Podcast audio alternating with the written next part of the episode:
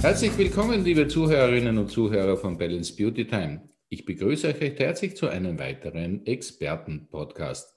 Unser Thema heute ist Ayurveda, aber wir wollen uns dem Thema Ayurveda ein bisschen tiefer widmen. Genauer gesagt wollen wir uns mit der Erziehung auseinandersetzen.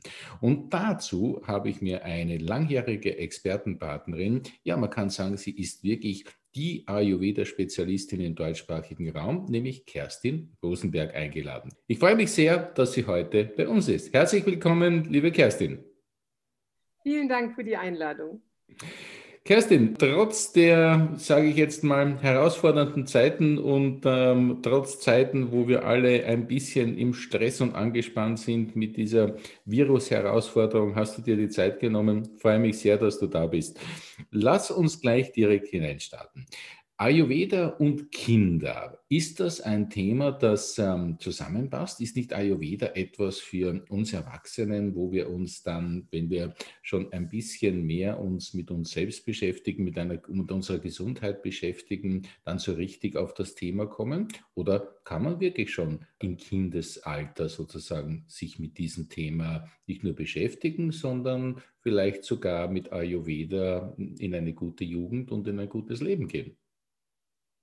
Ja, das ist eine sehr gute Frage. Und Ayurveda heißt ja übersetzt das Wissen vom gesunden Leben. Und das kann eigentlich gar nicht früh genug beginnen. Weil je besser unsere Wurzeln sind, umso besser unser Fundament ist, umso gesünder sind wir auch dann im, im Alter oder auch unter Belastungsfaktoren. Die ayurvedische Medizin hat auch eine eigene Kinderheilkunde, Balaveda. Das heißt, es gibt fünf Fachausrichtungen, Fächer der Ayurveda-Medizin und da ist die Kinderheilkunde eins und es gibt sozusagen auch richtige Ayurveda-Kinderärzte in Indien.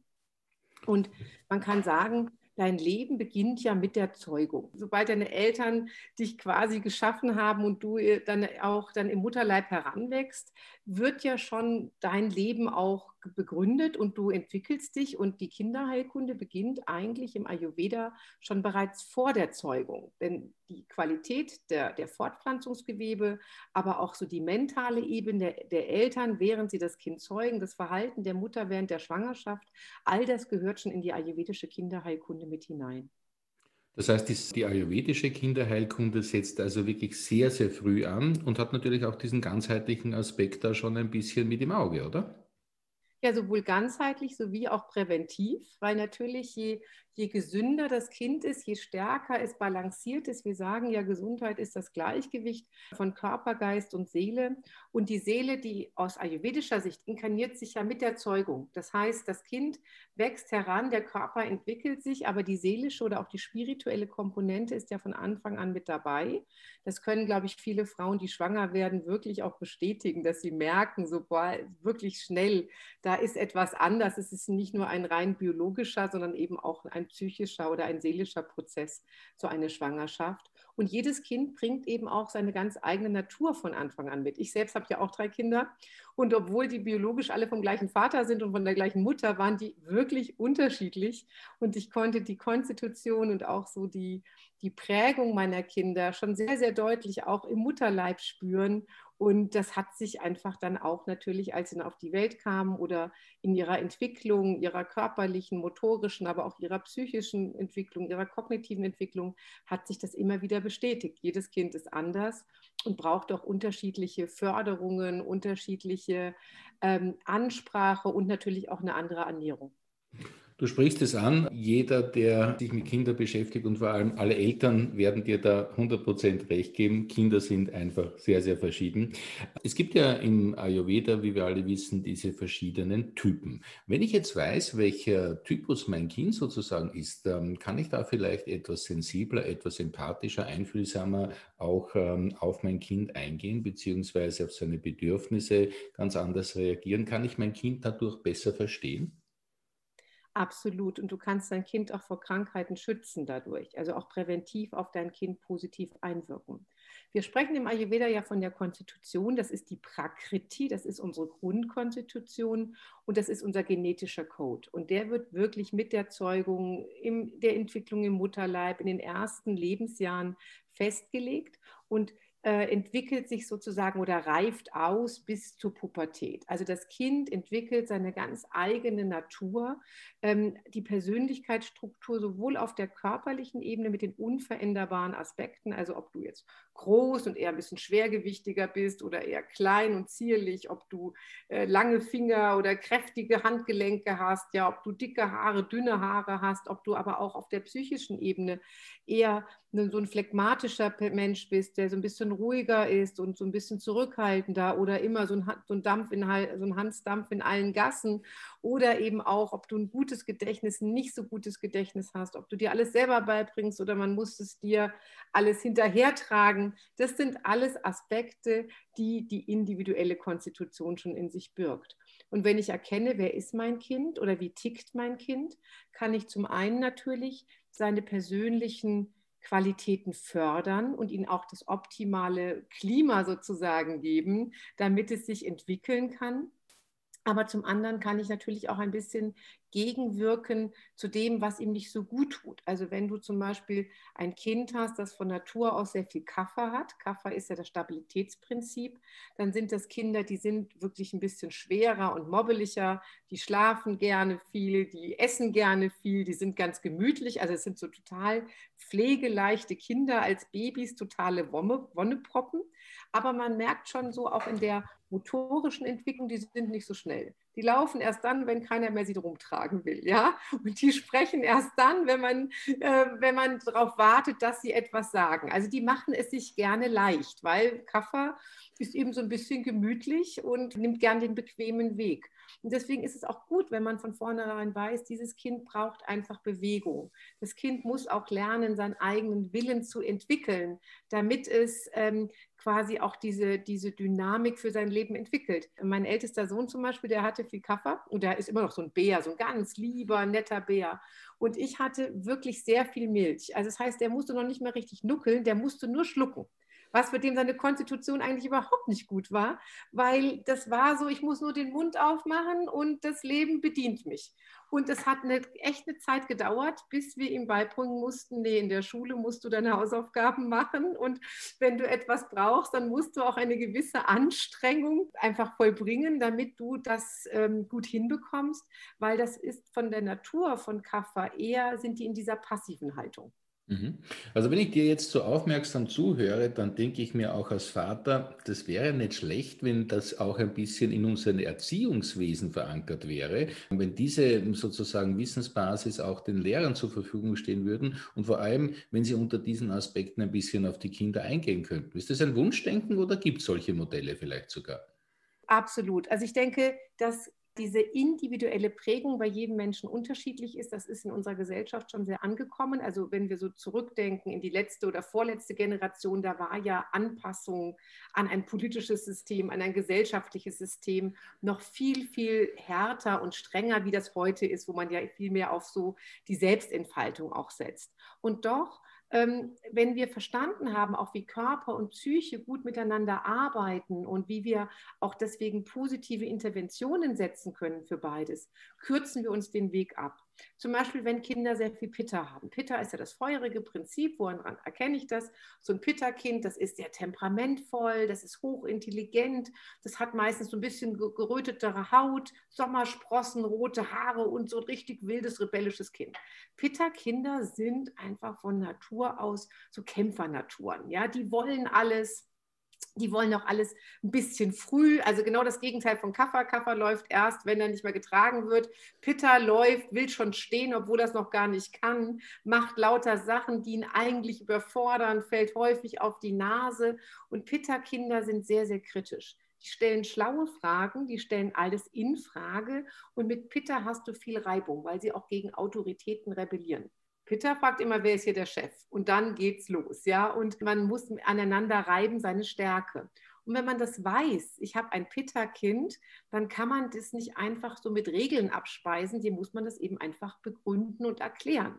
Weil wenn Pitta etwas versteht, und die sind sehr intelligent, und sie entscheiden dann aus eigenem Willen heraus, ja, das ist richtig, dann machen die das total gerne. Und wenn sie nur stumpfsinnig irgendwelchen Sachen folgen sollen, die sie vielleicht auch noch total blöd finden, dann werden sie jedes Mal dagegen aufbegehren. Und das ist bis ins hohe Alter so. Aber wenn du bereits in Kindheitsentwicklung lernst, ich werde ernst genommen, ich bin wertgeschätzt, auch in meiner jetzigen schwächeren Position und ich kann auch selbst Verantwortung übernehmen, hat man mit diesen Kindern total viel Spaß und vor allen Dingen, es entstehen Erwachsene daraus, die ganz große Führungskompetenz entwickeln und auch eine große Loyalität und auch Verantwortungsbewusstsein. Jetzt könnte man natürlich auch zynisch sagen, die Pitta-Typen sind der Liebling unserer Politiker, nicht wahr? Also wenn man Politiker anschaut, dann haben die schon oft viel Pitter auch, ne, dass die so hartnäckig sind und auch, sage ich mal, gut reden können, Führungskompetenz, äh, auch Dinge durchsetzen wollen. Das hat viel mit Pitter zu tun. Aber jedes Team oder jede Gesellschaft braucht jedes Dosha. Ne? Vata-Menschen zum Beispiel sind sehr kreativ und auch die Vata-Kinder die sind so ein bisschen verträumt, die sind so ein bisschen immer als Zappel-Philipp oder Traumsuse verschrien, ja. Die reden mit ihren Elfen und Kobolden und leben in ihren Traumwelten und, und müssen sich immer bewegen, sind so in der Natur. Es fällt ihnen schwer, in der Schule sich zu konzentrieren, aber die sind eben unheimlich kreativ.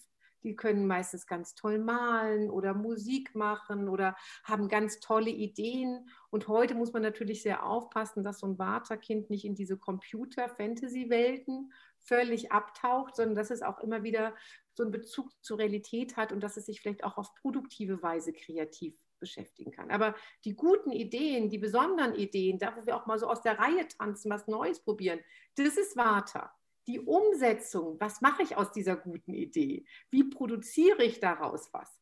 Das ist Pitta. Und mhm. Kaffer sind eben diejenigen, die kümmern sich um das Wohlergehen des Ganzen, die halten das Team zusammen und die machen auch die vielen, vielen Arbeiten, die dann kommen, um es auch zu fertigen oder um das Projekt auch zu Ende zu führen oder auch weiterzuführen. Und von daher sind wirklich alle Konstitutionstypen wichtig und man sollte das schon auch in der Familie üben wir haben immer alle Konstitutionstypen in der Familie, dass jeder einfach auch die Aufgaben bekommt oder auch äh, liebevoll und wertschätzend in seiner Qualität einfach auch gesehen und auch gefördert wird und sich da auch in die Gemeinschaft positiv einbringen kann. Du sprachst jetzt etwas Wichtiges an, nämlich die unterschiedlichen sozusagen Komponenten, dass wir ja sozusagen nicht nur ein Typus sind. Du sagtest jetzt zwar in der Familie, aber auch der einzelne Mensch ist ja nicht nur ein Typ. Man hat ja einen Haupttyp, oder? Und dann äh, können sozusagen auch Nebentypen da sein. Wie erkenne ich denn jetzt sozusagen, dass mein Kind ein Haupttyp in dieser oder jenen äh, Typologisierung ist? Oder ist das ganz schwer zu erkennen? Gibt es da Methoden, gibt es da Mittel? Ähm, ja, es gibt Ausbildungen natürlich, wie ihr das ja bei der Rosenberg Akademie auch anbietet. Aber wie kann man sozusagen das schnell feststellen? Ist das überhaupt möglich? Ja, also ich denke, ein bisschen Erfahrung braucht es schon. Aber wenn man sich mit Ayurveda so ein bisschen auskennt und vor allen Dingen da mal auch als Elternteil oder Pädagoge mal für sich selbst so einen Test gemacht hat, dass man einfach die Fragen und diese unterschiedlichen Betrachtungsweisen kennt, dann geht das ziemlich schnell. Also wir haben ja immer dieses Vata, Pitta, Kapha und man kann sagen, jeder Mensch ist eine Mischung von Vata, Pitta, Kapha, weil wir alle haben ein Bewegungs- und Nervensystem Vata, ein Umsetzungs-, Verdauungssystem Pitta und das Kapha ist einfach die Stabilität und auch das Immunsystem. Und wir definieren ja die Doshas immer anhand von Eigenschaften, wie zum Beispiel Trockenheit ist Vata. Wenn das Kind sehr trockene Haut hat, dann hat es eben mehr Vata. Die Säure, die Hitze, wenn das Kind viel schwitzt oder auch leicht zu Sodbrennen neigt, ja, oder auch so ein bisschen säuerlicher Schnuppert, das gibt es ja manchmal auch, dann ist das mehr Pitta oder auch zu Entzündungen neigt. Und Kapha ist eben so stabil. Kaffee hat einen anabolischen Stoffwechsel, das heißt, man nimmt eher leichter auch zu. Ähm, Kaffeemenschen, die sind sehr verschleimt. Also wir können es auch so ein bisschen an den Beschwerden sehen. Hat das Kind zum Beispiel ganz oft Bauchweh, Blähungen, dann ist das typisch Vata. Neigt es eher zu Durchfall und Entzündungen, geröteter Haut, dann ist es Pitta und ist das Kind einfach oft sehr so schwer, träge, antriebslos oder einfach auch erkältet, also diese starke Schleimbildung, da ist dann einfach auch viel Kaffer drin. Das heißt, ein bisschen Übung einerseits und Grundinformation einmal andererseits, dann ist es im Prinzip ähm, durchaus sehr praxistauglich und ich kann meinem Kind hier wirklich auch ähm, einfach ganz anders folgen und ihm auch ganz andere Perspektiven letztlich auf den Weg mitgeben geht auch ganz schnell. Also wenn wir so Vorträge halten, zum Beispiel auch in Kindergärten oder in Schulen, die Eltern innerhalb von 20 Minuten haben dieses Aha-Erlebnis. Ah, genau, so tickt mein Kind, ja, und können das sehr gut auch einordnen. Mhm. Habt ihr da auf eurer äh, Seite oder bei eurer Institution irgendwo eine Basisseite, ähm, wo man da eintauchen kann, schnell? Ja, und zwar, wir haben jetzt einen ganz tollen Online-Kurs entwickelt, zusammen mit einem jungen Arzt, Ayurveda und Kinderarzt. Also einen Kurs Ayurveda und Heilkunde für Kinder, wo wir wie so ein Training haben, wo du wirklich die ayurvedische Konstitutionsbestimmung fürs Kind und die Krankheitslehre fürs Kind und so eine ganze Hausapotheke, was mache ich, wenn mein Kind krank wird, welche Gewürze, welche Kräuter, welche Rezepte, wie soll sich mein Kind ernähren, Videos von Babymassage und also es ist sowohl für Menschen, die mit, mit Kinderheilkunde arbeiten wollen, sowie auch für interessierte Eltern gibt es jetzt so einen Online-Kurs und wir haben natürlich auch Artikel und Blogs zu diesem Thema, weil Kinder sind einfach die nächste Generation und ähm, wir alle wissen, es gibt nichts Anstrengenderes, wie nervige oder kranke Kinder zu Hause zu haben. Und es gibt nichts Schöneres wie ein harmonisches Familienleben. Und ich finde gerade jetzt in der Zeit, wo Kinder ja auch noch mal viel mehr zu Hause sind, ja, wo wir auch überhaupt als Familie mehr zu, zu Hause sind, wo viele Eltern jetzt auch nicht nur im Homeoffice, sondern auch im Homeschooling sind und solche Dinge, da ist es natürlich toll, wenn man seine Kinder besser kennt und besser führen und formen kann. Und diesen Kurs, liebe Zuhörerinnen und Zuhörer, den wollen wir euch natürlich nicht vorenthalten, denn den findet ihr natürlich hier auch nochmal im Artikel darunter und natürlich entsprechend verlinkt. Wirklich sehenswert und äh, ja, besuchenswert. Liebe Kerstin, ähm, jetzt sprachen wir über die Typologien und über die Erziehung. Aber ich denke, auch in der Ernährung kann man seinen Kindern sehr viel Gutes tun, wenn man weiß, mit welchem Haupttyp hat man es sozusagen zu tun. Gehe ich da richtig in der Annahme? Ja, auf alle Fälle und auch generell, wie ist die kindliche Natur. Man muss sagen, jedes Kind, unabhängig der individuellen Konstitution, neigt erstmal auch ein bisschen mehr zu Kafferstörungen und auch zu Atemwegserkrankungen, weil einfach Kinder aufgrund dessen, dass sie sich ja die nächsten 10, 15 Jahre erstmal entwickeln müssen und auch wachsen wollen, haben immer einen leicht erhöhten Kafferanteil und das ist verbunden mit Schleimbildung. Deswegen eine der wichtigsten Empfehlungen für die Kinderernährung ist wirklich, dass man versucht, Kindern nicht so viel schleimige Substanzen zu nehmen, geben. Also wenn Kinder den ganzen Tag Joghurt, Quark, Milch, Kakao, Schokolade, Käse essen, darf man sich nicht wundern, dass die ähm, wirklich auch äh, oft mit, der, mit den Atemwegen Probleme haben. So, wir sind im Ayurveda, das ist keine vegane Ernährung. Es wird sogar empfohlen, dass Kinder auch ein bisschen Milch zu sich nehmen, auch ein bisschen Butter. Aber man sollte einfach nicht so viel fermentierte Milchprodukte geben. Und zum Ausgleich, damit die besser verstoffwechselt werden können, wird empfohlen, dass man diese Milch und Milchprodukte immer mit ein bisschen Ingwerpulver oder Zimt oder auch Piment äh, versetzt, einfach weil das hilft gegen den Schleim. Oder auch Kurkuma zum Beispiel ist ein ganz tolles Gewürz für Kinder ein wahres Wundergewürz, könnte man fast sagen, wenn man äh, sich mit Kurkuma ein bisschen auseinandersetzt. Aber da haben wir auch schon interessant drüber gesprochen mit dir. Ähm, liebe Kerstin, wie sieht es denn aus deiner Sicht so mit der Thematik Achtsamkeit aus? Äh, wie sieht denn hier Achtsamkeit und Ayurveda vor allem in der Erziehung aus? Ähm, würdest du sagen, dass wir in der heutigen Zeit ein bisschen zu unachtsam für unsere Kinder sind? Also ich denke, wir sind auf alle Fälle ähm, zu stark unter Zeitdruck. Ja, also dieses, dass Kinder einfach funktionieren müssen, weil die Eltern oder die Gesellschaft keine Zeit mehr hat, sich um ähm, quasi Entwicklungs- Dynamiken zu kümmern. Ja, dass ein Kind auch es sich leisten kann, in manchen Entwicklungsschritten vielleicht etwas langsamer oder verzögerter zu sein oder andere Entwicklungsschritte auf eine andere Weise zu machen. Immer wenn du aus der Norm rausfällst, dann ist das schon ein Krankheitsfaktor. Und das halte ich für eine große Gefahr für unsere Gesellschaft. Ich habe zum Teil Lehrerinnen bei mir in den Trainings, die haben in Großstädten, in Ballungszentren, haben die Klassen von 30 Kindern und davon nehmen zwei Drittel 20 Ritalin als Beruhigungsmittel, weil sie als hyperaktiv eingeschätzt werden. Und wenn ich da mit den Lehrern spreche, sagen die natürlich, die Kinder sind nervös, die Kinder sind hektisch, die Eltern sind aber auch so nervös und die Eltern sind eben auch so hektisch und die Mutter hat einfach gar nicht die Zeit und den Nerv, sich um ihr anstrengendes Kind zu kümmern, sondern da greift man einfach lieber auf Medikamente, damit das Kind funktioniert und damit das Leben irgendwo weitergeht. Und das halte ich für sehr, sehr gefährlich, weil ähm, dadurch natürlich einfach auch eine Generation verloren geht oder krank gemacht wird. Eigentlich die Generation, die später ja auch die Verantwortung übernehmen sollte. Und wir sagen immer für Kaffer, und wir haben ja schon gesagt, äh, Kinder haben von Natur aus einfach ein bisschen mehr Kaffer. Kaffer ist wie so eine Batterie. Die müssen sich mal an die Steckdose stecken und einfach wieder die, die Batterie aufladen. Und das brauchen Kinder auch. Also so, so eine halbe Stunde, Stunde am Tag einfach mal therapeutische Langeweile. Man kann das auch Achtsamkeit nennen, wo man wirklich mal keinen Plan hat, keine Aktivitäten hat, sondern einfach Zeit hat füreinander und die Dinge sich entwickeln lässt.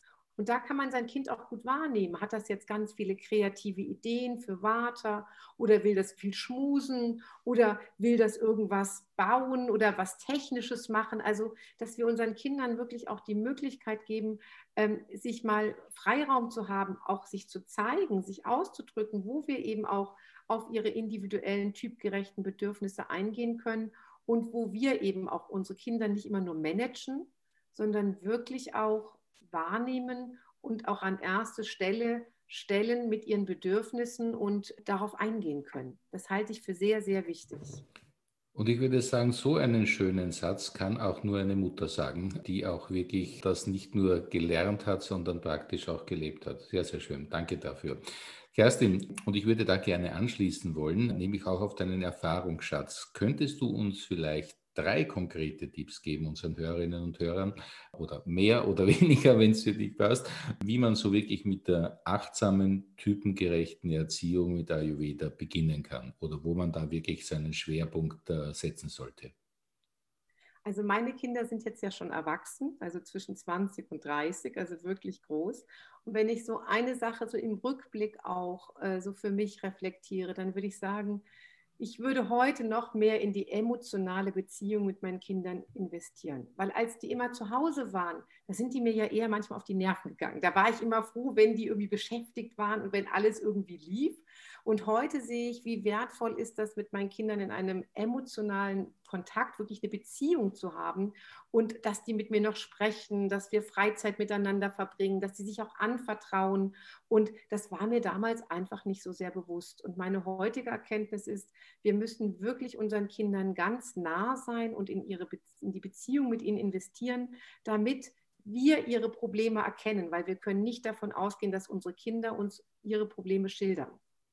Und deswegen glaube ich, diese Zeit mit Kindern einfach zu verbringen und auch da was Schönes miteinander zu machen. Unsere Kinder lernen ja auch von uns. Kochen, backen, Haustier pflegen, ähm, Gartenarbeit, äh, eigene Körperpflege. Wir machen die Morgenroutine und wir machen die mit unseren Kindern gemeinsam, wie jetzt irgendwie Zungeschaben, Öl ziehen, Fußmassage. Also, dass die Dinge, die uns selber gut tun, dass wir die wirklich mit unseren Kindern gemeinsam tun und auch darauf achten, da einfach in einer ganz nahen Beziehung zu sein. Das finde ich persönlich aus meiner heutigen Sicht die aller, allerwichtigste Achtsamkeitsübung. Zeit für das Wesentliche, nämlich positive Gefühle und liebevolle, sehr innigliche Beziehungen.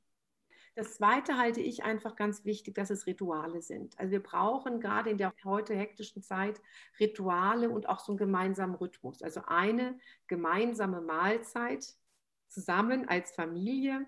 Und die sollte am besten frisch gekocht sein und auch in einem harmonischen Umfeld eingenommen werden. Ayurveda sagt, frisches Essen, auch vitalstoffreiches Essen, regional, saisonal, also einfach ganz normale Heimatküche.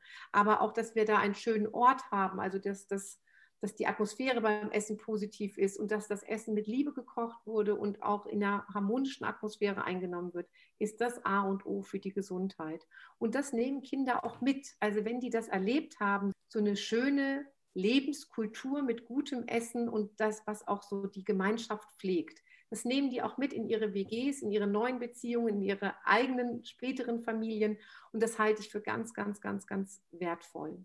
Und der dritte Punkt, ist vielleicht auch so ein bisschen so, einen, so eine kleine Hausapotheke, dass Kinder wissen ja, was habe ich bekommen, als ich Bauchweh hatte oder was hat meine Mutter immer in meinen Tee reingemacht. Und meine Kinder fanden das immer toll, dass sie wirklich gemerkt haben, ich gehe auf ihre persönlichen Wünsche ein und die eine bekommt ihren Tee eben mit Honig, weil der entschleimend wirkt und der andere bekommt den Tee mit Zitrone weil er das Erfrischende braucht und weil das irgendwie auch so seine trockene Kehle, weil der hat viel gesungen, ja, besser ausgleicht. Also du diese einfachen Tipps und für jedes Kind gibt es so ein eigenes Zuckerle sozusagen auf der Gesundheitsebene.